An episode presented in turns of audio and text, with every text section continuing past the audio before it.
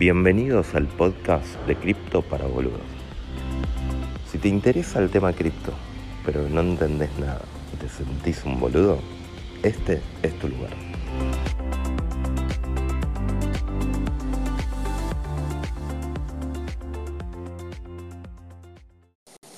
Hola Nati, ¿cómo estás? Un gusto. ¿Cómo andan todos? Un gusto estar acá con, con Cripto para boludos y, y boludas. Hola Nati. de boludos. Así es, Majo es una boluda. Ahí bueno, che, eso Santi. sonó espantoso, ¿eh? Todos sabemos que es así, pero sonó un poco violento. Cripto para boludes. No, boludas. Santi, ¿cómo estás? ¿Cómo andan? ¿Me escuchan? Hola. Hola Santiago. Sí, te, escucho- Bárbaro. te, te escuchamos perfecto. Bueno, muchas gracias por venir. No, gracias por la invitación. Pueden, pueden eh, invitar, a to- todos pueden invitar, tuitear y invitar para que, para que se suben más. Eh, así que bueno, además eh, sabemos que tenemos hasta las 8 en punto, así que... a los a bifes, a, lo- vamos a los bifes directamente. Sí. Bueno, bueno, bueno, muchas gracias eh, Nati, Santi y todos los que se suman. Como decimos siempre, estos espacios que son, tratamos de que duren una hora. Eh, no hacemos que, no damos la palabra para que hagan preguntas porque si no se puede hacer muy largo y queremos tratar temas específicos. Y en la semana hacemos otros space que nunca los hicimos todavía. Todavía no los Que- hicimos. Estamos en. que son más- son solo que son- promesas. Exacto, son promesas que son más para el descontrol y sumarse a hablar y todo. Bueno, eh, en el episodio de hoy lo que queríamos hablar era sobre para qué sirve cripto más allá de, eh, de, de lo que todos sabemos que es invertir, ganar plata, perder plata, especular, la, la suba, la baja. Es decir, parte, digamos, como de una, de una pregunta que es, escuchamos, venimos escuchando desde que nos metimos en esto, que cripto es revolucionario, que, que es la web 3.0 o la web 3, pero por ahora como que lo que sabemos es que tiene una aplicación y esa aplicación es para pocas personas. Entonces queremos entender para qué más sirve cripto. Así que invitamos a... Bueno, Santi ahí ya sacó el micrófono, así que empieza Santi. Dale, no, como quieran. Eh, yo quería para decir eh, que para mí lo más importante de todo y por ahí en, en lo que radica todo esto, las cripto eh, y toda esta revolución y de la 3.0 y, todo lo que quieras, para mí se reduce a que te dan eh, libertad de acción. O sea, yo tengo una posición por ahí política, más que política es filosófica, ¿no? Yo pienso que las decisiones de, los seres humanos son una consecuencia por ahí de la libertad de, acción eh, y de los incentivos que, motivan a- a comportarse de esa manera. Incentivos y desincentivos también, ¿no? O sea, las penalidades que, que motivan a, que la gente se, se comporte de cierta manera. Y, y acá en, en cripto yo creo que hace un fit completamente este, esta filosofía de, de libertad de acción, porque entran un montón de cosas en juego. Eh, tenés los incentivos financieros, que por ahí son los que más conocen todos, que, que es comprar y, vender las cripto, que, que, más, que hay un montón de casos más allá de comprar y esperar a que suba el precio para volver a venderlas. Por ahí ahora en un ratito vamos a hablar más de eso. Pero más allá de los incentivos financieros, tenés incentivos no financieros también, como puede ser eh, algún tipo de reputación eh, o, montar un nodo, que también después vamos a hablar eh, eso, pero lo que yo quiero decir es que hay incentivos más allá de, de lo que es la plata. eh, y también tenés sistemas de, de gobernanza en, cripto que, que básicamente es que todos se ponen de acuerdo para tomar una decisión u otra. Entonces yo creo que lo más importante o por ahí lo, lo más revolucionario es esto, que te da libertad de acción. Eh, no sé vos, Nati, si, si compartís o si tenés algo como para decir con respecto a eso. No, sí, estoy de acuerdo y, y quizás solo para darlo vuelta desde otro punto de vista y, y volviendo un poco más a, la base, a la fuente, digamos, pero hablando simple, sin olvidarnos de hablar simple, es lo bueno del mundo de, la blockchain y, sobre todo las finanzas descentralizadas o de las redes, digamos, que tienen la oportunidad de sumar eh, cierta inteligencia para simplemente no estar vendiendo y comprando un token, como puede pasar más en la red de Bitcoin, y esto es con los contratos inteligentes, que básicamente un contrato inteligente es un programa. Entonces, ¿qué nosotros conocemos en el mundo que nos rodea sobre programas y qué cosas se pueden hacer programando cosas? Desde juegos, eh, desde automatizaciones, poder hacer que ciertas cosas operen solas y hagan operaciones complejas o no complejas o en determinada secuencia. Eh, también podemos pensar en eh, trazabilidad, en poder entender exactamente qué es una cosa, dónde está esa cosa, en qué estado se encuentra esa cosa. Todo ese tipo de, utilidades, la blockchain, eh, y no, no es que se, digamos que blockchain aplica todo, habrá ejemplos donde tal vez no es necesario tener un sistema o una blockchain que es complejo, pero si yo puedo programar y evitar tener personas eh, intermediarias en el medio que hagan eh, cálculos, depósitos, manejos, eh, controles, trazabilidad, asignación de, un certificado, de un curso o de algún, no sé, de, algo que, que, a una persona le sirva para su ruta de crecimiento. Eso es algo que se puede hacer en una blockchain, que se puede hacer con criptos y, que creo que ahí es donde dispara el potencial, todo lo que se nos ocurra pensando en ese tipo de usos. Eh, para no entrar en detalle en si invierto o no invierto, hay muchísimas más cosas, tanto como una programación me permita soñar. Sí, y ahí también agregando lo, que decías, Sergio, de, de la Web 3, ¿no? Por ahí como para darle un poco de contexto a la gente, eh, se, le dice Web 3 porque antes hubo Web 1 y lo que se le conoce o lo que se lo denominó, denominó como Web 1 y Web 2, eh, en la que la Web 1 por ahí es la que se consolidó en la década del, eh, del 90, la que por ahí se caracterizaba por ser unidireccional, o sea, que el que, el que publicaba algo en un sitio web no, no, permitía ningún tipo de interacción con el que lo estaba leyendo. Por ahí era, no sé, un portal de noticias en el que vos entrás eh, y tenés un texto plano en el que vos leías y nada más. Lo único que podías hacer era consumir esa información. Después pasamos a la web 2, ya entrando por ahí en, el 2000 y hasta hoy, en, desde 2005, 2006 hasta, hasta lo que soy, por ahí es eh, web 2 que más que era la era de, los blogs, de, los, de las wikis, foros, las redes sociales, Facebook, Instagram, todo eso está dentro de lo que se denomina la Web 2, en la que por ahí era una red, eh, ¿cómo se le puede decir?, colaborativa. Y, vos podías interactuar con las demás personas, no sé, el, simple hecho de poner un comentario, un me gusta, de agregar amigos y demás, ese tipo de interacción. Y por ahí ahora con la Web 3, no solo que se descentraliza eso, o sea, no, hay, como para decirlo bien fácil, no sé, te hago una pregunta, Sergio, ¿vos hay algo en Facebook que no te gusta? ¿O en Twitter o de alguna red social? ¿Hay alguna mm, funcionalidad que no te gusta? Así, cualquier cosa. Sí, eh, bueno, Facebook entero. y, y Twitter sí, eh, varias. ¿Querés que te nombre alguna? No sé. una, o decime una. El buscador de Twitter me parece horrible. Ok, bueno, el buscador de Twitter. ¿Y vos si quisieras cambiar algo sobre el buscador de Twitter, tenés algún poder sobre eso? Ninguno, cero. Ninguno. Bueno, la Web 3 te permite, a vos como usuario, te permite eh, tener voz y voto sobre eso. Entonces, imaginemos que Twitter está sobre la red 3, sobre la Web 3, vos podrías poner eh, una propuesta para que mejoren el buscador y todos los usuarios, los demás usuarios, eh, podrían votar si tu propuesta es válida o no y si se llega a aprobar, se podría modificar el buscador. Es decir, no solo sos un consumidor y no solo estás interactuando con los demás, sino que también estás participando. Eh, eh, eso sería como lo más fácil de explicar de lo que sería la Web 3.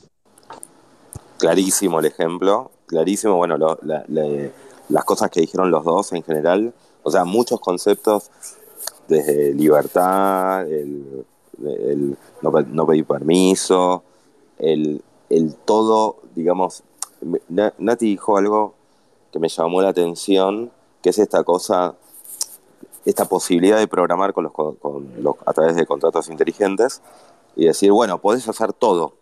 La pregunta en ese caso sería, eh, pero ¿qué diferencia hay, más allá de, recién Santi puso un ejemplo, qué diferencia hay, por qué voy a hacer todo en la web 3, digamos, si hay cosas que las puedo hacer en la web 2 o ya se hacen en la web 2? Entonces, eh, es decir, bueno, ahora, ahora está como de moda meterle blockchain a todo, digamos, ¿no? ¿Y es realmente necesario meterle blockchain a todo?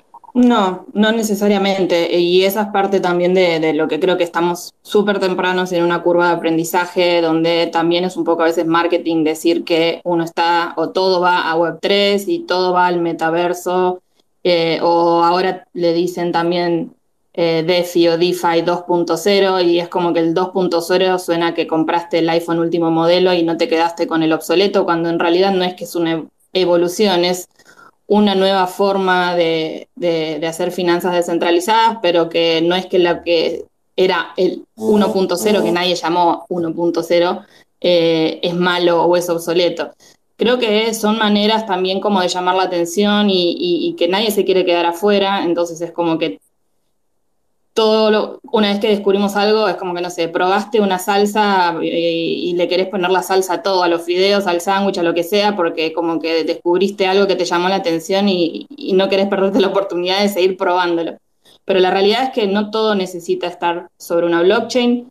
Tener una blockchain propia, separada, digamos, es muy complejo, requiere mucha, digamos, eh, desarrollo, dinero, un montón de cosas, encontrar una blockchain donde vos puedas subir una aplicación o hacer algo también tiene sus requisitos eh, y que por ahí no lo justifica. Entonces creo que no es que todo el mundo se va a subir a eso, pero sí es cierto de que hay muchísimos usos, como el que contaba recién Santi, eh, eh, y, lo que es la monetización, o sea, personas que pueden trabajar directamente y, vía web. Por ejemplo, hoy, no sé, YouTube. YouTube vos podés monetizar tus, tus, tus eh, posteos o tus videos, pero tenés que cumplir con determinadas reglas. Y si, por ejemplo, vos sos un, una persona que por ahí no tiene tantos seguidores o que no sé, eh, no, cumplís con esas reglas, te quedás afuera de, de, sumar, digamos, de, recibir apoyo por el valor que sumás o mismo crowdfundings, vos por ahí podrías participar en determinadas situaciones donde la gente done por tu trabajo o, compre tu trabajo de alguna manera eh, digital, pero pasás por regulación de países, por impuestos y por un montón de otros filtros a veces que, eh, nada, te terminan dejando menos de lo que correspondía a la paga o directamente no puedes acceder a eso. La Web3 va a dejar hacer ese tipo de cosas porque cruza, como decía Santi antes, la parte de datos estáticos primero, luego, eh, digamos, eh, dinámicos y, que todos pudieron sumar su información a la web y ahora le va a sumar esta otra capa de conexión gracias a la trazabilidad con el manejo del dinero. Entonces, eso abre puertas a que una persona en cualquier parte del mundo, como siempre digo, sea un habitante del mundo, sea un, digamos, una sociedad global o un trabajador global, ya no estás atado a regulaciones de un país o, determinadas reglas eh, que por ahí hoy no te dejan participar de otras cosas. No me quiero extender más porque no quiero, quiero que Santi dé su punto de vista, pero creo que, de vuelta, yendo a tu pregunta, no todo necesita Web3, pero creo que vamos a sacar y encontrar mucho provecho de empezar a utilizar esta tecnología eh, eh, siempre y cuando lo, justifique. Perfecto. No, yo, ah, perdón. No, no, dale, dale, dale, habla. No, yo coincido. O sea, justo ayer fuimos a. Yo tuve la suerte de estar en la charla que dio Vitalik en Usina. Y, y él decía que, que, en otros países están interesados en la tecnología y en el desarrollo de Web3, bla, bla, bla, bla, bla, bla, pero que en Argentina él veía un interés genuino eh, de la gente. Porque acá, como, como en, otros, países también pasa, ¿eh? no solo en Argentina, pero acá realmente soluciona problemas reales de la gente. Eh, casos de uso claros en Argentina te protegen contra la inflación, la gente que quiere exportar servicios, si no lo hace a través de criptomonedas, lamentablemente se lo, se lo especifican al oficial, o sea, básicamente te están sacando el 50% del, del, valor de lo que estás exportando. Directamente hay gente que no tiene acceso a comprar dólares por los controles de cambio. Eh, si querés pagar al exterior tampoco podés, pero bueno, eso es de, ya lo sabemos todos.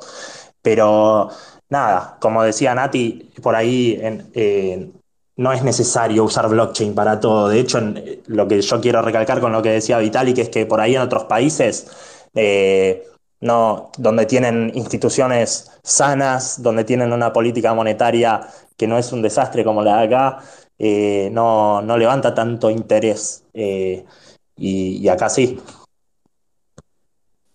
Y, una, palabra, perdón, ahí solo para sumar, porque hay una cosa que dijo que, creo que todos extrajimos esa frase y lo vi mucho posteado en el Twitter hoy, que a veces las soluciones más complejas no, no se justifican en eh, sociedades, países o organizaciones o situaciones complejas, ¿no? Como que lo más complejo suele ayudar a resolver situaciones más pequeñas, pero no siempre algo que es más difícil de llevar adelante se puede llevar en, eh, fácilmente o en corto plazo en eh, digamos, organizaciones o, grupos de personas, comunidades o países grandes, porque eso va a llevar mucho más esfuerzo y tiempo. Por eso, esto, como decía Santi, ¿no? que por ahí para Argentina, donde a, comparación de Estados Unidos o de cualquier otro país es algo más pequeño, pero que aunque sea una, una solución más compleja, el impacto que da es tanto más grande, vale la pena hacer ese esfuerzo versus por ahí pensar que, no sé, que todo en Estados Unidos entre en Web3, porque como ellos ya están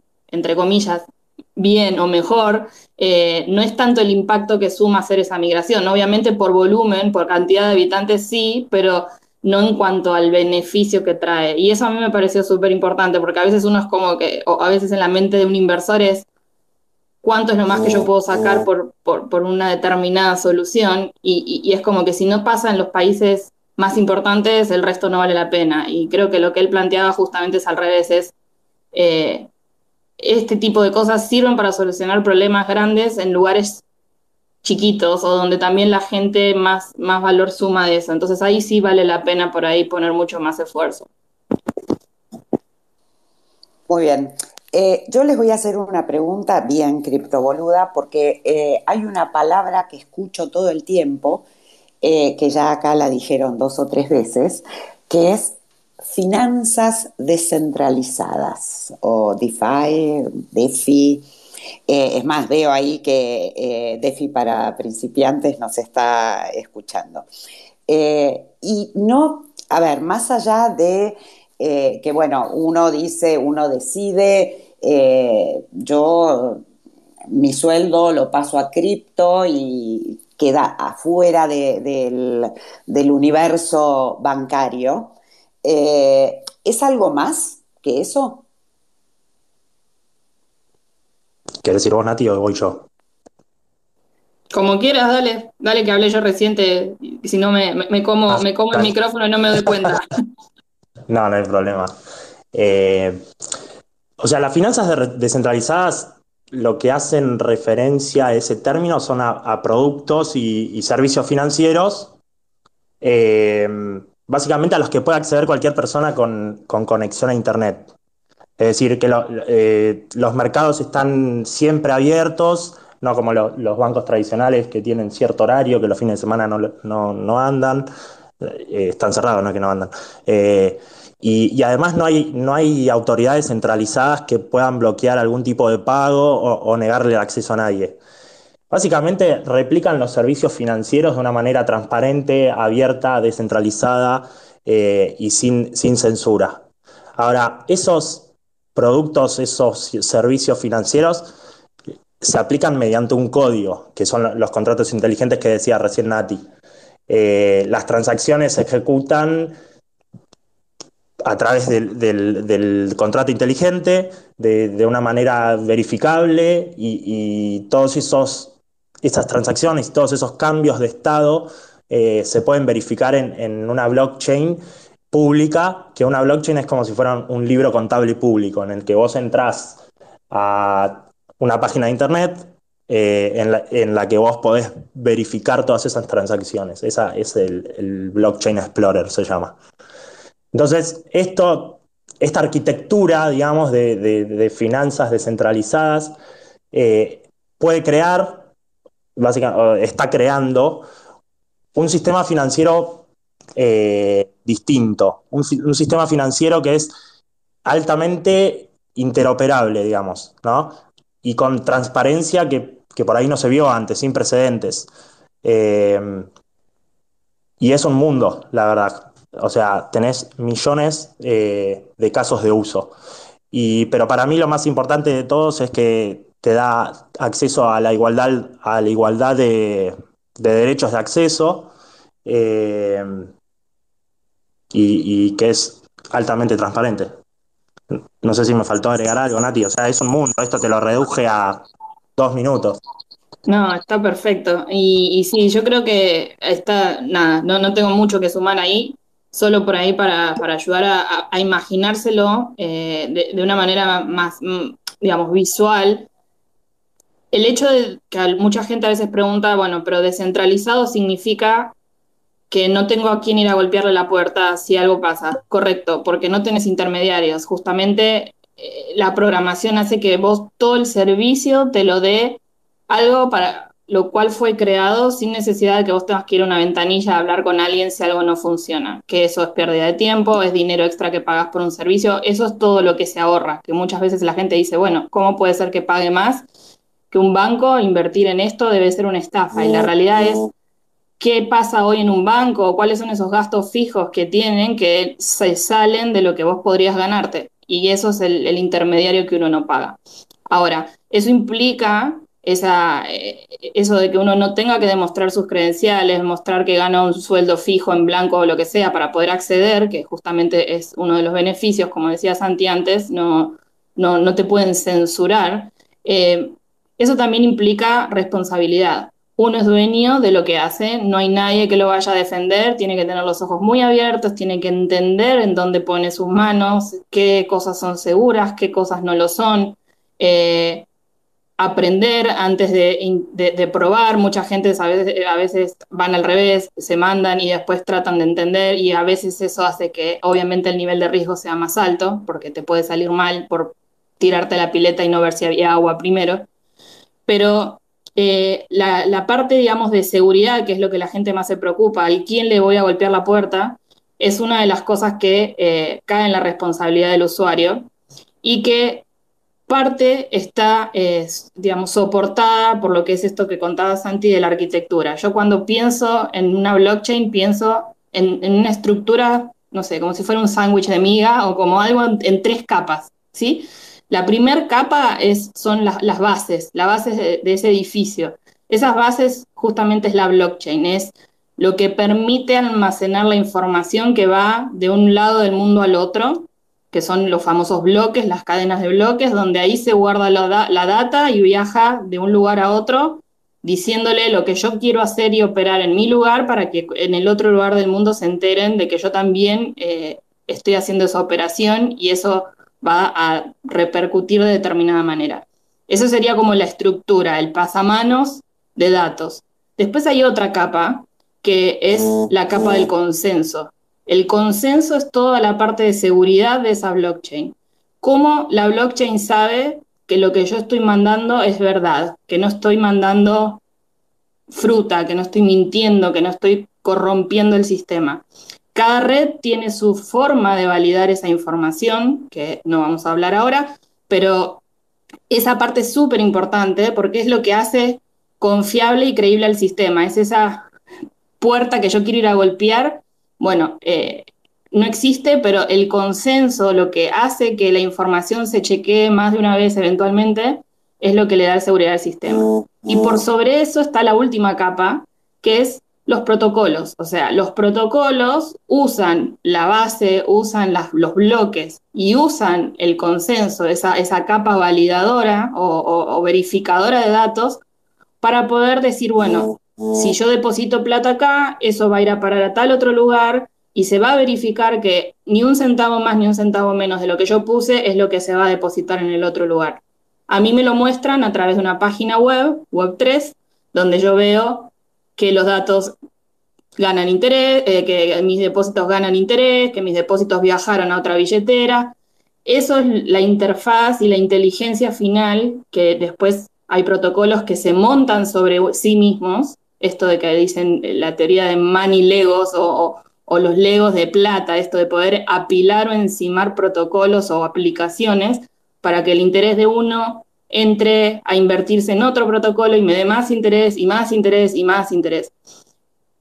Eso para mí es lo bueno o lo que DeFi trae, más allá de todo lo que dijo Santi, que no lo tienen ni sistemas por ahí financieros tradicionales, ni eh, sistemas no DeFi, o sea, blockchains que no tienen la capacidad de ser programadas y que están pensadas más que nada para transferencia de valor entre dos billeteras o entre un protocolo que simplemente me permite depositarlo ahí, pero no mucho más que eso. Clarísimo los dos. Eh, Nati, espectacular como explicás. Eh, y, pero a ver, les hago, les hago una pregunta, como el, no sé, yo, yo uso el sistema financiero, eh, y pongámosle como ejemplo la cosa normal, digamos. Eh, con un sueldo, tengo la, plata en el banco, tengo una tarjeta de crédito, pues esas tarjetas de crédito me permiten comprar cosas, Em, y endeudarme. Eh, a, veces puedo pedir un préstamo, eh, puedo hacer transferencias, puedo poner un plazo fijo. A ver, son todas cosas que no hago en realidad, pero vamos a hacer cuenta que las hago. Eh, puedo hacer un plazo fijo y me da interés. Puedo comprar dólares porque, para, bueno, no se puede, pero hagamos de cuenta que sí. Em, todas esas cosas se pueden hacer con DeFi, con finanzas descentralizadas. O sea, todo eso se puede hacer. Ustedes dijeron como que lo que tiene es como que le permite entrar a cualquiera sin estar haciendo esta cosa de preguntar quién sos o, verificar tu, tu historial. Eh, y después hablaron como la seguridad y también los riesgos que tiene, que uno tiene que estar atento a dónde se mete. Pero, ¿permite hacer todas estas cosas? Sí, lo, único que yo creo que falta y, y que, debe haber mucha gente muy inteligente pensando todavía son por ahí préstamos o créditos sin tener que poner algo como colateral. Eh, o sea, hoy en día en, en, DeFi vos podés pedir un préstamo, pero tenés que poner un activo eh, por si llega a pasar algo, ellos te, pueden, te lo pueden liquidar. Digamos, hoy en día vos necesitas ponerte un almacén y vas al Banco Galicia, qué sé yo, y pedís un crédito, si tenés la suerte de estar, eh, de tener un historial crediticio que, es difícil, eh, si, si, tenés la suerte de no estar marginado del sistema financiero, podés llegar a tenerlo, ese crédito, que te permite después poner el almacén y crecer. Yo creo que, que eso sería un paso enorme si, si se da en, en DeFi, pero que es, es muy difícil todavía, eh, porque acá como, como, como no tenés eh, mapeada, digamos, tu identidad, necesitas ir, necesitas ver la manera de encontrar la manera de que la persona no tenga incentivos a no, repagar la, deuda, ¿me entendés? Eh, si, si, yo saco un crédito en cripto y soy anónimo y, y ¿por qué te lo voy a devolver? Entonces, es como que están, está faltando eso que creo que es clave para ayudar al desarrollo personal de, las personas o profesional. Eh, ese creo que es el, único caso de uso de lo que dijiste vos que, todavía no está, pero estoy seguro que en el, en el corto, mediano plazo va, a estar. ¿Y, ¿Y, cuáles son los casos de uso más comunes donde las personas están usando, digamos, DeFi?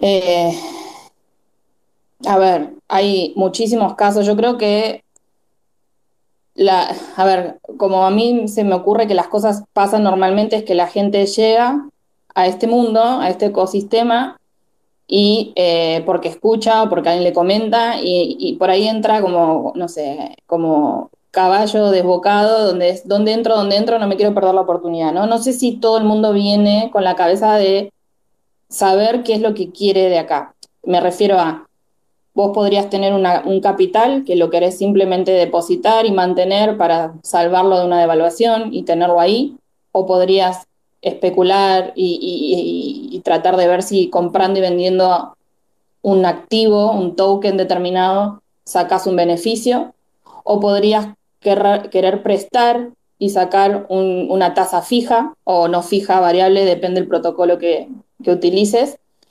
o podrías querer sacar un préstamo, como decía, decía Santi, y decir, bueno, me quiero comprar, no sé, una máquina para mi emprendimiento y la verdad es que en el banco no tengo cómo cómo demostrar que, o sea, cómo hacer que me den ese dinero, yo lo puedo hacer en, DeFi. Hay protocolos que tenés que dejar esta garantía o colateral eh, en contraprestación, porque esto de la identidad, como explicaba Santino, todavía no es posible, tal vez con uno de los protocolos que es Proof of Humanity y Cleros, que es toda la parte legal, en algún momento se puede hacer esto de uno ser una identidad tal vez no atada al mundo real, pero una identidad y bajo esa identidad y, cierto, eh, digamos, historial o algo, no, no, haya que dejar colateral, pero hoy por hoy hay que hacerlo y hay protocolos que no necesariamente tenés riesgo a que te liquiden, o sea que si ese colateral pierde su valor, el protocolo se quede con tu plata para poder justificar o respaldar ese préstamo que te dieron. Hay protocolos que ese mismo colateral o préstamo, mejor dicho, que vos sacaste, se va pagando solo a medida que pasa el tiempo. Entonces, mientras yo deje mi colateral ahí y use lo que tomé prestado, pasan los meses o años y esa deuda se paga sola y no tengo riesgo a que me liquiden. Entonces es una manera de adelantar tener dinero, un crédito a mano para poder hacer uso en la vida real o en donde quiera o reinvertirlo en DeFi eh, sin ese riesgo de que me liquiden y sin preocuparme en tener que devolverlo, porque eh, los mismos intereses que generan ese dinero que yo dejé depositado pagan la deuda que tomé prestada. Eso para mí es increíble, eso no está en las finanzas tradicionales.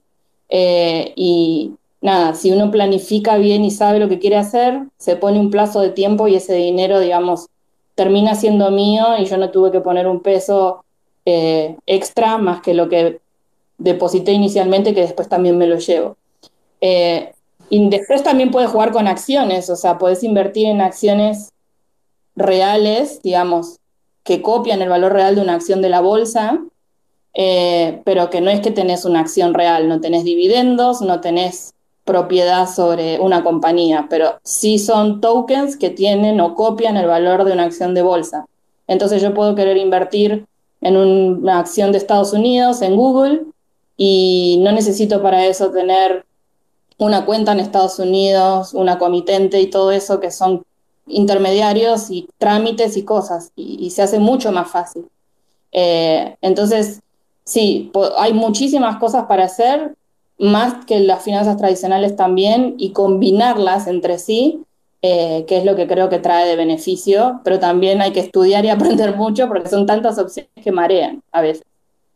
Me, me parece Sí. No, me pareció clarísimo. Eh, a, ver, es como, dijiste un montón de cosas, tomo como tal vez el ejemplo de, como decir, más real, más, más, tangible, de decir, necesito comprar una máquina para, para mi fábrica y el, el, banco tal vez no me da ese, ese crédito para comprar, menos en países como Argentina, y puedo entrar acá y tener un crédito para comprar esa máquina, digamos. Y encima. Sí, o me voy de viaje. O me voy de viaje. Claro. Y, encima ese crédito se va pagando solo. Eh, o sea, o hay posibilidad de que tal vez se pague solo, digamos. Sí. Imagínate que tenés dólares ahorros tuyos en el colchón y se te rompe el celular, ¿no? Entonces vos, no querés vender dos dólares porque te estás descapitalizando. Entonces vos acá lo que harías, imagínate que los dólares es Bitcoin. Vos lo que harías en este caso, vos pondrías los Bitcoin como reserva ¿no? Eh, te dan un préstamo, eh, con ese préstamo te compras el celular y después con tu sueldo o, con los intereses, como decía Nati, vas repagando ese préstamo, pero vos nunca vendiste los dólares, nunca vendiste tu Bitcoin. Eh, ese también es otro caso de uso, o por ahí lo que decía Nati eh, y lo que decía yo al principio también del Money Lego, la interoperabilidad que tiene DeFi. Imagínate un caso, un caso de uso en la vida real en el que vos vas y depositas pesos en un banco tradicional en un plazo fijo. Vos, nada, te dan un 30% anual, no sé cuánto está hoy en día, pero lo único, o sea, tus pesos quedan ahí eh, y te están dando un 30%, pero vos ya no podés hacer más nada. Acá en DeFi hay, eh, no es así.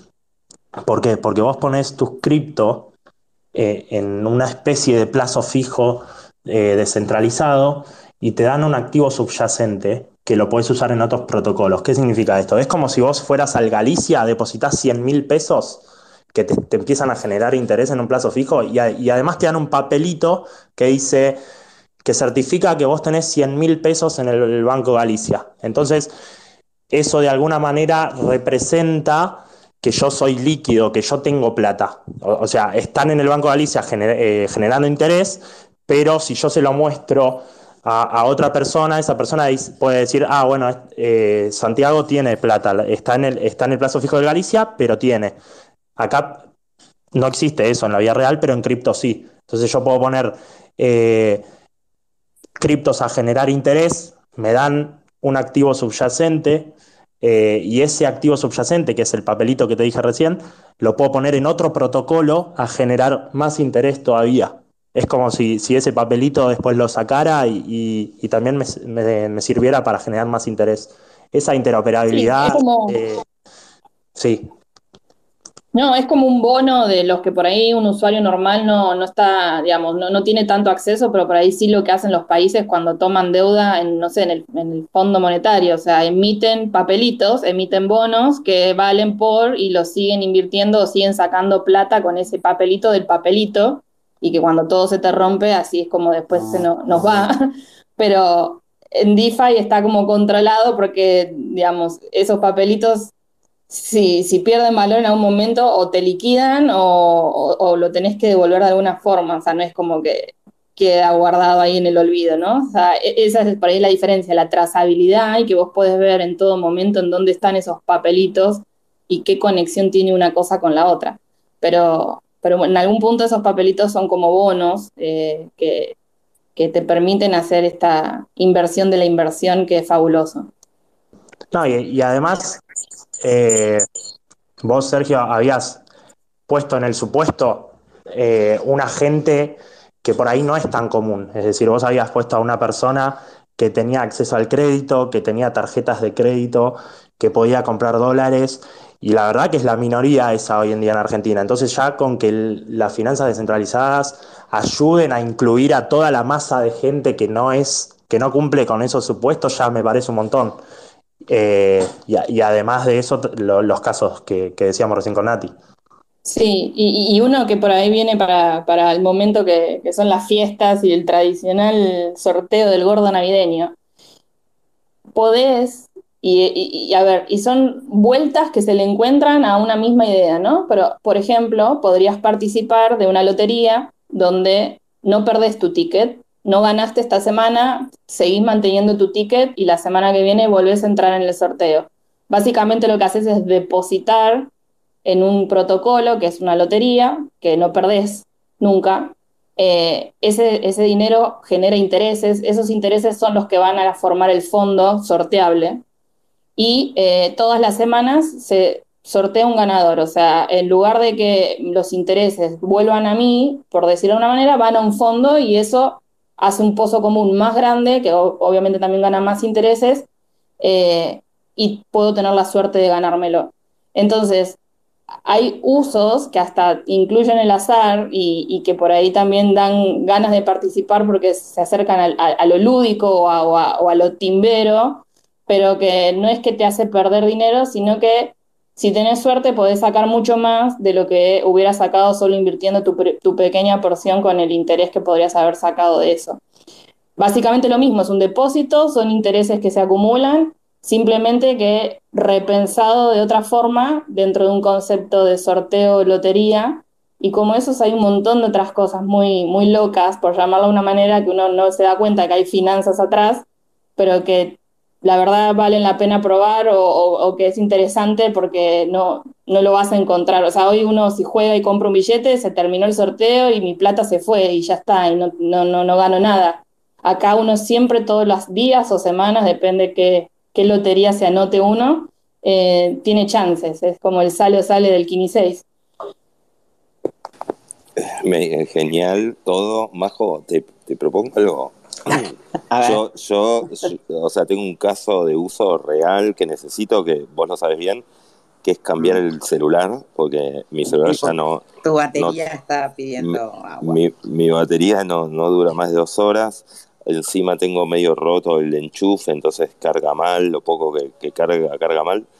Eh, y digo, y estaba pensando qué hacer con el tema, y Santi explicó un caso de uso, digamos, de eh, muy claro con los dólares abajo del colchón.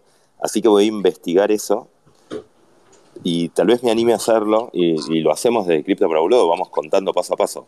Eh, y, vos, Majo, eh, podés hacerlo para viajar, porque digo, me imagino que eso mismo, digo, lo podés, podés pedir un préstamo para viajar. bueno, vamos, vamos a, vamos a averiguar sí, sí, Vamos a meter las manos en, la masa aparte uno es como que eh, escuchándolos a los chicos dice, esto es, eh, es enorme, es como que cada vez se le puede encontrar un nuevo, un nuevo uso. Eh, es como que el futuro es interminable, me parece a mí sí, pensá, que no, no, hablamos del tema, pero jubilaciones o pensiones o fondos para que tus hijos estudien en un futuro, o sea, cómo depositar plata a, que gane un interés, eso sería lo más básico, lo más simple, entre comillas, deposito a sumar intereses o a, tener algún grado extra de última de reinversión, pero eso se puede transformar en tu jubilación, en un fondo para tus hijos, eh, en lo que todos los meses pague tu obra social o los impuestos si sos monotributista y no tengas que depender de, de, lo que vendas realmente y decís, bueno, listo, tengo cubierto todo lo que, si tengo que pagar impuestos, todo lo que tengo que pagar. O sea, la realidad es no trabajar para el dinero, sino que el dinero trabaje para uno y que uno pueda hacer uso de eso sin descapitalizarse para poder acceder más rápido o más fácil a cosas que a veces al revés, uno trabaja para tener, para recién ahí disfrutar. Bueno, acá es al revés, es por más poquito que tenga, y eso es una de las buenas cosas que tiene las criptomonedas, yo no necesito comprar un Bitcoin o un, e, un ETH, ¿no? La moneda de, de Ethereum. Yo puedo comprar fracciones decimales, milésimas de, y ya con eso, depositándolo, ir capitalizándome. Entonces, puedo entrar con muy poca plata y nada de eso se va a perder o, se va a desvalorizar como nos pasa en nuestra moneda local y, tener estas, estas metas, pero por eso es claro empezar a entender qué es lo que yo quiero primero, qué es lo que tengo interés, cambiar el celular, viajar, guardar para mi jubilación, quiero mudarme, quiero, no sé, lo que sea, y decir, bueno, ¿qué es lo mejor, qué es el mejor, entre comillas, producto o, o cosa o solución que tengo que elegir para acercarme a eso en un determinado plazo con un determinado riesgo, ¿no? Porque yo puedo ir a fondo y llegar a, no sé, a la, playa en una hora, pero también me puedo matar por ir tan rápido, pero llego, o ir más lento, parar, tomarme un café y seguir, que sé que también voy a llegar y que voy a disfrutar el camino igual y que me va a llevar otro tiempo, pero lo voy a alcanzar con menos riesgo. Eso es un poco lo que todos tenemos que tener en la cabeza a la hora de también elegir y saber qué cosas hay, preguntar, averiguar, como decían ustedes, me voy a poner a investigar, eh, pero hay que tener bien claro qué quiero, qué nivel de riesgo estoy dispuesto a asumir, qué me deja dormir de noche y qué no, eh, y en cuánto tiempo. Ahí volviendo a lo, que decías, Majo, que esto es enorme, que te, daba la sensación de que es enorme, y la realidad es que es enorme.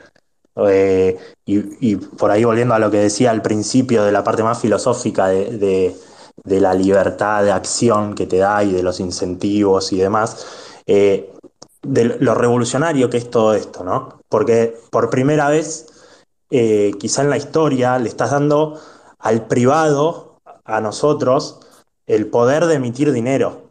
Es decir, el que controla la plata tiene el poder, eso lo sabemos todos. Hoy en día lo tienen las instituciones financieras más grandes y lo tienen los estados. Bueno, ahora lo estamos empezando a tener nosotros, los de a pie. Eh, obviamente que todavía falta un montón para que, para que nos demos cuenta de lo que esto significa, pero la bola de nieve ya está rodando. a mí te juro que me emociona eso porque no sé qué puede llegar a pasar de acá a unos años y, lo estamos viviendo ahora desde los inicios. Chicos, hacen una dupla espectacular, eso es como un comentario aparte, no sé si se dedican ustedes como dúo a dar un show, pero lo pueden hacer. de hecho es la primera vez que me toca hablar con Santi y me siento súper honrada porque nunca había tenido la suerte, así que genial. Pero hablamos, hablamos en el metaverso de carne nosotros, nos juntamos una vez. Eh, les quiero preguntar, en realidad, eh, bueno, tenemos que ser re puntuales hoy porque Santi tiene otro space que después lo puedes vender para que te sigan escuchando. Em, y, perdón, les vamos a decir a todos los que piden la palabra que como tenemos muy poco tiempo en estos espacios, queremos que hablen ellos y, tenemos como varias preguntas por hacer, por eso no, no estamos aceptando. Em, hablaron, nombraron porque estamos hablando de usos que no tengan que ver con específicamente comprar una criptomoneda, un token y esperar a que suba o especular con eso. Eh, otros usos de, la blockchain o, de la cripto. Eh, y nombraron Proof of Humanity y nombraron Cleros. Y que me imagino que también son dos usos eh, que no tienen que ver con eso y que nos gustaría que nos cuenten un poco de qué trata. Bueno, yo no... Vale, dale, Santi, anda, anda. No, y como quieras, ¿eh? A ver, corregime si, si digo algo mal, pero que Profos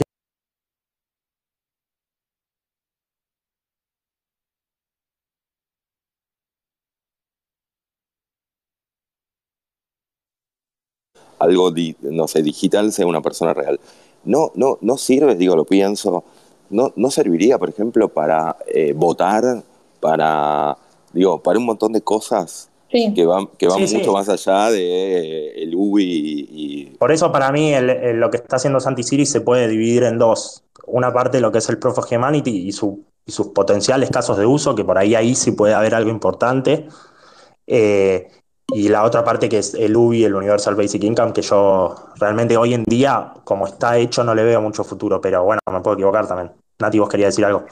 No, no, que, que para mí, la, parte, digamos, más controversial, como vos decías hace un ratito, eh, pero que creo que es uno de los desafíos, es cómo, cómo acomodar eh, o encontrarle realmente el valor, sobre todo en sociedades que no son tan, eh, digamos, que tienen más una ley de la selva, ¿no? Esta cuestión de, en otro país tal vez nadie iría a ver quién sos vos, tu cara. A ver, voy un paso más atrás porque si no voy a, me voy a enredar. Hoy en día nosotros tenemos un CBU de nuestro banco que eventualmente tiene un alias y puede que esté a, nuestro nombre, o sea que alguien puede saber nuestro CBU, de hecho, si alguna vez transfirieron o alguien les transfirió, pudo haber agendado su nombre y su CBU y su DNI y todo, ¿no? Pero no saben qué hay adentro de esa cuenta. Puedo ser millonaria o tener centavos, pero no saben qué hay ahí. Entonces, si pienso en un país inseguro, que alguien pueda querer venir a buscarme por lo que vean que yo tengo, es, eso no sucede en las finanzas tradicionales hoy día. Con toda la transparencia de la blockchain, como decía por eso recién Santi, si uno tiene una billetera y tiene una identidad asociada a esa billetera, cualquiera puede decir, desde alguien conocido a un desconocido, decir, a ver esta persona qué tiene y hoy en día en redes uno busca un, nombre o un dato, de hecho en Argentina se ha, se ha hackeado la base de datos de DNI, o sea que tienen la información de cualquiera de nosotros y saber quién tiene una cantidad X de dinero. Para mí eso, eh, o sea, y de hecho yo tengo un avatar puesto, puesto en mi, acá en mis redes, porque creo que el tema de mantener cierta anonimicidad es un nivel de seguridad que uno trata de tener, eh, y eso para mí es algo que, se va a tener que mejorar, o pensar cómo para sociedades no tan perfectas esto no está tan bueno, pero sí sirve para votar, como decías, o sea, si yo puedo tener mi identidad en una base de datos validada, yo puedo desde votar tener un pasaporte mundial, yo no tengo el pasaporte y la ciudadanía de Italia y de, no sé, de 80 países y tengo que viajar con libretitas de distintos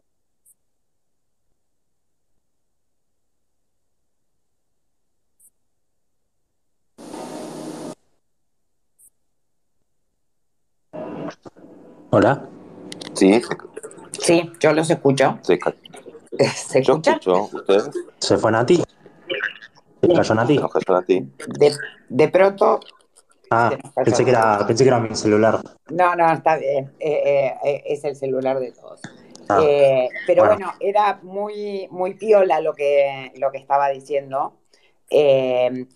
A mí me parece que eh, un poco se une a lo que habías dicho vos antes, Santi, que el disclaimer que hiciste de si van a, mm, a- a entrar a Proof of Humanity, fíjense de no entrar con una billetera, con la billetera que usan siempre, sino que no sé si hay que armarse otra billetera eh, para, para que no te para que no te, no, no- no te puedan asociar tu identidad con, eh, con bueno, lo que tenés adentro de la Sí. Y, y no solo eso, sino que no sé, porque vos en Proof of Humanity corre sobre la blockchain de Ethereum. Es un protocolo que, que está sobre la blockchain principal de Ethereum. Vos para hacer transacciones o para interactuar con contratos inteligentes o con protocolos, o sea, un protocolo es un contrato inteligente, pero para interactuar con Proof of Humanity, vos necesitas pagar un costo de transacción eh, al que se llama gas. ¿Por qué? Porque vos cuando interactúas con un contrato estás usando cierta potencia computacional que la está poniendo alguien por vos, los famosos mineros. Entonces vos le tenés que pagar por esa potencia computacional que ellos están usando. Entonces ese gas vos eh, lo tenés que pagar en la moneda nativa de esa, de esa blockchain, en este caso Proof of Humanity corre sobre Ethereum, como dije recién, vos la tenés que pagar en Ether, que es la moneda. Entonces, y también un poquito yendo a algo que dijo ayer Vitalik, porque ayer Vitalik en la conferencia dijo, Proof of Humanity eh, está genial porque es una manera de onboardear a un montón de gente al ecosistema cripto eh, sin tener que pasar antes por un exchange. Y, ahí hizo un paréntesis Vitalik Buterin. Dijo, bueno, igualmente hoy en día todavía no podés porque eh, necesitas Ether para pagar el gas que les dije recién para interactuar con el protocolo. Pero si empezamos a trabajar en reducir esas barreras, podría ser muy interesante el caso de of Humanity. Lo que yo quería decir ahora es como que vos, como necesitas Ether para interactuar con el protocolo, vos indefectiblemente vas a tener que mandarle a esa billetera antes. Entonces, no solo tu billetera tiene que ser nueva, ¿sí? Para que, para no. Para, para seguir siendo privado en, en- la base de datos pública, sino que tampoco le podrías mandar Ether desde, desde tu billetera principal. ¿Por qué? Porque yo esa transacción también la puedo ver en la blockchain. Es decir, yo entro a tu, billet- a tu billetera que está registrada. Yo, te conozco, yo no te conozco la cara, Majo, pero imaginemos que te conociera la cara. Entro a Proof of Humanity, ¿no? Veo tu perfil, veo tu cara, está la address ahí mismo, la dirección tuya. Toco, veo que veo todas las transacciones que tuvo esa dirección. Vos, como, como dije recién, tuviste que haber mandado Ether primero. Esa transacción yo la veo. Veo desde qué billetera viene el Ether. Entonces, también podría haber tu otra billetera. Y en el caso de. Yo, yo por diversión entré a Proof of Humanity a hacer eso. Y he visto gente que se hizo una billetera nueva que se fondió el Ether desde otra billetera y en la otra billetera tenía cientos de miles de dólares. Entonces, es como que es por ahí un poco peligroso, como decía recién Nati. Eh, y, y ponerle que no sea peligroso, no sé si a mí me gustaría que la gente sepa cuánta plata tengo. Eh, entonces, un- una manera de, de evitarte esto, que es la que uso yo eh, por ahora, hay un protocolo que se llama Tornado Cash, que lo que hace es, yo envío una dirección desde una billetera A y después le digo a qué billetera quiero que la mande, pero en el medio se pierde la trazabilidad. ¿Sí? Anótenlo los, que quieran averiguarlo, Tornado Cash. El problema de eso es que hoy en día está siendo muy caro. Eh, y la manera que estoy usando yo eh, es directamente fondear desde Binance. Yo fondeo desde Binance. ¿Por qué?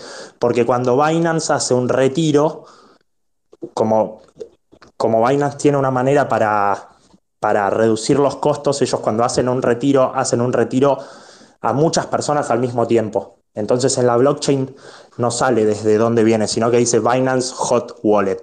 Entonces de esa manera te puedes evitar. Así que recuerden hacerse una wallet nueva, si, se quieren hacer el perfil de Perfect Humanity, ¿eh? Si, una wallet nueva y fondearla desde un lugar donde no los puedan seguir. O hacemos como nos explicó Pablito la clase pasada, Pablito Ed, que es vamos, una, vamos a una cueva con dos dólares en el bolsillo. También. Y ponemos ahí la billetera. Nati, Nati eh, bueno, te caíste, creo que tenés que cambiar el teléfono con, el mismo método que nosotros, así que te, tenés que sumar a la movida. Totalmente, no, y no sé en dónde se cortó, pero lo único que, sumo, porque creo que después ahí Santi explicó bien toda esa otra parte que creo que me quedé hablando sola, es que yo, digamos, tengo una desconfianza por, por estos países en donde estamos, donde la seguridad, digamos, no es la de otras sociedades, donde uno por ahí en ese sentido no hay tanto problema, pero acá nada, uno tiene que cuidar de que no le anden mirando porque somos carne, carne de presa fácil, pero sí veo que lo de Proof of Humanity también puede ayudar, y junto con Cleros, que es la pata legal, digamos, no financiera legal dentro de blockchain, a que, por ejemplo, cualquiera de nosotros va a poder tener y perdón si ya lo escucharon y se cortó, no sé en qué momento se cortó, pero eh, tal vez pasaportes globales, o sea, ser ciudadanos del mundo, eh, no tener ciudadanías y pasaportes de un determinado país, eh, licencias de conducir, accesos a obra social, digamos, tener una credencial de salud, votar y, también eventualmente poder demandar o ser juzgado, porque cleros también es eso, es programar la parte legal eh, las sentencias o las normas que se tienen que cumplir o no. Entonces, si uno tiene un contrato de alquiler, si uno tiene un litigio con alguien, uno lo puede hacer de manera digital, totalmente trazable y con su eh, identidad eh, respaldar todo, todas esas transacciones. Pero, pero bueno, creo que por lo que es la parte financiera, tal vez por la parte jurídica, cívica, legal, está un poco más allanado y, es un tema más de rechazo por ahí de, los países y, de las normas, pero por la parte financiera, el, adjuntar una identidad a una cuenta y todas estas vueltas, como explicaba Santi, que hay que hacer, eh, para el usuario que recién empieza es bastante complejo. Entonces, eh, eso todavía creo que se tiene que aceitar y mejorar y que ojalá se, se pueda ver en el corto plazo. Perfecto, clarísimo. Santi creo que se tiene que ir ya. Sí, se tiene que ir ya. para, para, para, antes, Santi, antes que te vaya, por, por sí o por no, el, eh, ¿se puede eliminar a los escribanos? Se podría, sí, se podría. Apoyo eh, la revolución. bueno, Santi, yo les, tengo que dejar que tengo otro Spaces con, con Lemon. Vamos a hablar de metaverso, así que si alguien quiere sumarse, bienvenido. gracias por la invitación. muchas, gracias a vos. Se pueden ir al otro espacio solo cuando, terminemos acá con Nati. gracias. Chao, chao. Chao, muchas gracias. Chao, Santi. Súper claro. Nati, como para terminar, eh, me gustaría saber qué es clero. ¿Qué es cleros? No tengo toda la información, la verdad es que no me siento capacitada para explicarlo. Eh, hay gente dentro del ecosistema que te puede nos puede ayudar a entender sobre esto porque hay mucho, mucho por, por, ahondar ahí y, generalmente son abogados los que más saben. Yo soy un queso para lo que tenga que ver con la parte legal, pero básicamente eh, cleros para resumirlo de una manera simple, es lo que sería un smart contract para el mundo financiero pensado desde el aspecto legal. Es poder tener un marco, un entorno en donde eh, normas, leyes, eh, reglas y eh, maneras de consensuar, que de hecho es lo que hace la blockchain, o sea, decir, poder reemplazar, como decías, un escribano, un juez, o sea, si vos sabés lo que tiene que pasar y la balanza hacia dónde se tiene que inclinar programáticamente, eh, vos podrías decir, bueno, necesito firmar un contrato de alquiler, eh, yo soy una parte, la otra parte está del otro lado, es otra identidad, otro adres. Entonces, estos son los términos y condiciones. Yo firmo digitalmente mi documento, no tengo que ir a una oficina pública, no tengo que, ir a certificar una firma, eh, todo eso se hace de manera virtual y con eso empezamos a generar este otro mundo, digamos, eh, de organización de una sociedad, de una DAO, pero pensado a nivel país o a nivel, eh, digamos, no, no, no, como una empresa, que una DAO no es una empresa, pero es una asociación de, y, reglas puntuales para una determinada ejecución. En este caso estamos hablando a nivel vida, ¿no? De, formas de conducta y de premios y castigos. Entonces, Cleros, para mí, así, eh, ciudadana que, baja todo tipo a Doña Rosa, Cleros pasaría a ser un, código civil, comercial, eventualmente penal, que eh, ayuda a, simplificar, de hecho, y agilizar tal vez muchas de las cosas a nivel justicia, a nivel legal, eh, y que las mismas personas son las que las, las, empujan y las, digamos, las llevan adelante, ¿no? a veces uno puede hacer una denuncia o puede, no sé, tener algún, algún requisito legal y espera años hasta que esa sentencia salga. Bueno, acá sería tan simple como entrar a un, a, un sistema y que el sistema evalúe las condiciones, de lo que está pasando, ponga una firma, se asegure de que soy yo y del otro lado sacar la, la sentencia y dejarlo totalmente trazado, yo poder ver todo lo que pasó, no sé, por ejemplo, si es un, departamento que alquilo, bueno, todos los, los alquileres que hubo antes, a quién se lo alquilaron, por cuánto tiempo, cuánto pagó, no se podría saber todo. Es la transparencia total y, el evitar estas, estos pasos intermedios o, burocracias que hoy por hoy en muchos casos arruinan la vida de mucha gente porque esperan años para que algo suceda y, tal vez no suceda a propósito para, para hacer las cosas difíciles y sacarle las ganas a la gente de, pelear por sus derechos, ¿no? En eso, Cleros, creo que, es una cosa súper interesante, pero de vuelta, hay mucha resistencia, obviamente, porque detrás de lo otro hay todo un sistema eh, y que no es tan fácil de llevarlo a un mundo tan transparente, ¿no? Habría cosas que se empezarían a ver y a oler y no estarían tan buenas.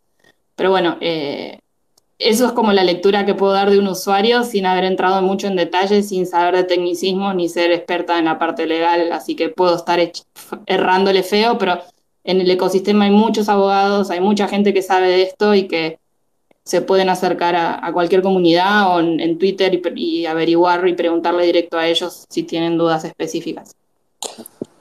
Me parece fascinante, eh, me surgen un montón de preguntas y me parece, Majo, que va a estar bueno hacer un día un space específico con alguien de cleros o un especialista en cleros y otro con Proof of Humanity, incluso con, tratar de que sea con Santi City. Eh, estaba, ahí, estaba ahí Pato Molina haciendo carita, así que le vamos a pedir a Pato que nos ayude a que Santi nos dé bola. Este, pero bueno, es para profundizar. A mí me encantó esta hora y cinco minutos que nos la pasamos hablando del mundo cripto sin estar hablando del precio del Bitcoin o de, o de si un token sube y que nos quedamos, nos quedamos recortos. Sí, no, casi, casi ni los nombramos. Es como que las, las criptomonedas quedaron de lado y estuvimos hablando de otras cosas que yo personalmente no tenía ni idea que existían. Me, me quedé bastante fascinada. No, está buenísimo eso y creo que, eso es lo que todos también nos tenemos que llevar, ¿no? O sea, la gente y yo y todo el mundo ha entrado por, por, un anzuelo por, por, algo que le llamó la atención y muchas veces este, es este tema de cómo, cómo no perderse el tren o acceder a dinero de una manera más simple o más eficiente. Pero lo que cada uno de nosotros empieza a enamorarse o a entender una vez que mete su nariz o entra al, agujero del, conejo, al rabbit hole, es eh, todas las oportunidades que hay. Y ahí es donde está el valor, ¿no? O sea, esto no es que está decidido y definido por personas, y nosotros somos simples usuarios que es extraemos valor de esto y, tomamos ganancia o invertimos. Nosotros también podemos ser parte de esto porque tantas ideas o utilidades o necesidades existan o se nos ocurran y nos vengan a la mente, pueden ser eh, resueltas o eh, encontrarle una vuelta aplicando estas herramientas, porque al fin y al cabo estos son herramientas.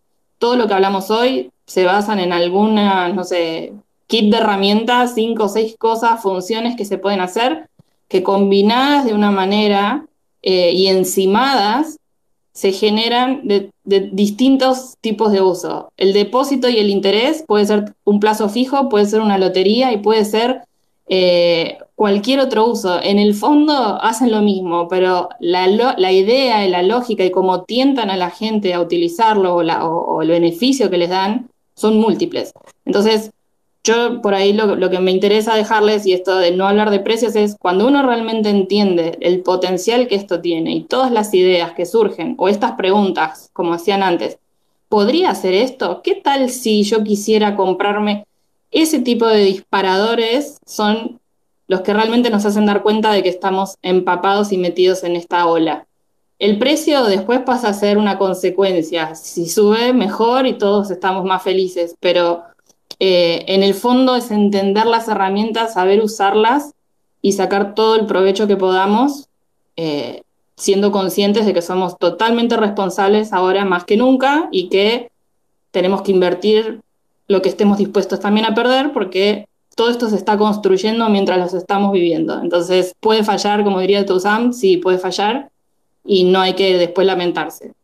Eh, así que bueno, nada, eso. Eh, yo disfruto de no hablar de precios porque creo que es la verdadera eh, esencia de todo esto, porque nada, significa que estamos pensando en cosas que también nosotros podemos hacer por todos para mejorar la situación en la que vivimos. Y piensen que muchos protocolos, que hay muchísimos desarrolladores y protocolos latinos, argentinos, pero muchos protocolos nacen en otras latitudes donde las necesidades son otras. Entonces, a veces es tan simple como pensar que quieren, no sé, como mucho meme dando vuelta el, comprarse la Lambo, la Ferrari o, andar con el Rolex última moda.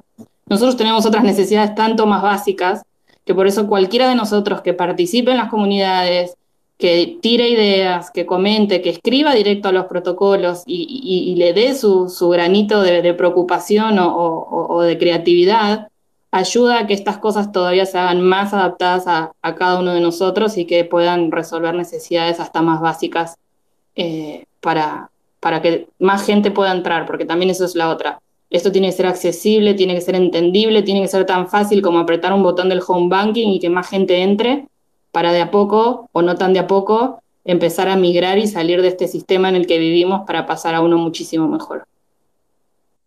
Buenísimo. A eso, eh, en eso estamos nosotros ahora, intentando eh, entender, intentando eh, bajar el, todo este, este mundo cripto que para nosotros hace un mes era totalmente incomprensible y misterioso, bajarlo para que la gente como nosotros pueda, pueda animarse a espiar un poco, a ver si, si, si les gusta o no les gusta.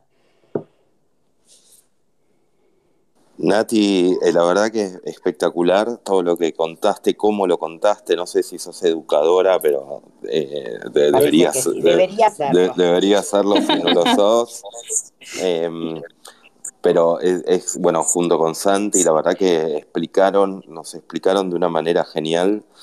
Eh, no, yo me voy, por lo menos, como súper contento y entendiendo mucho más por qué le dicen Web3. Entré bastante escéptico a eso eh, con ese concepto, porque me costaba ver hasta hace una hora y pico realmente qué es, qué, qué, por qué lo dicen una revolución a cripto. Y, sin dudas esto, todo, todo lo que nos contaron trae un montón de disparadores que, esperamos que también a los, a los que estuvieron escuchando también se les generen para nada, meternos a aprender un poco más. Totalmente, totalmente. Bueno, gracias a, No, gracias a ustedes por la oportunidad de, compartir este ratito y lo que, lo que necesiten o las veces que quieran charlar, estoy más que disponible, me encanta y, me encanta lo que están haciendo. Y, nada, tenemos que ayudarnos entre todos a, a, dar ese paso, a, perder ese miedo y ese miedo se pierde aprendiendo y entendiendo. Eh, algunos son kamikazes y la adrenalina les, les gusta, pero la mayoría necesitamos por ahí entender para, para, para, para saltar y, y esto que se, que se está haciendo es bárbaro. Así que gracias por el espacio y, lo que necesiten a disposición siempre. Seguro, seguro va a haber una edición 2 con Nati porque estuvo espectacular y me quedé con muchas ganas de más. Eh, Podemos saludar a Nati y agradecerle con un emoji de, de puño, de 100, o sea, como una especie de aplauso, porque la verdad que fue genial. Eh, y bueno. Súper claro. Sí, genial.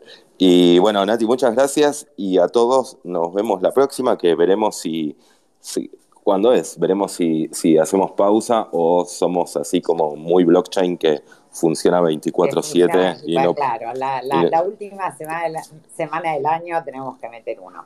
Exacto, bueno, lo, entonces lo vamos a hacer. Bueno, gracias a todos. En unos días esto está subido a Spotify. Gracias, felices fiestas. Igualmente. Muchas gracias. Hasta luego.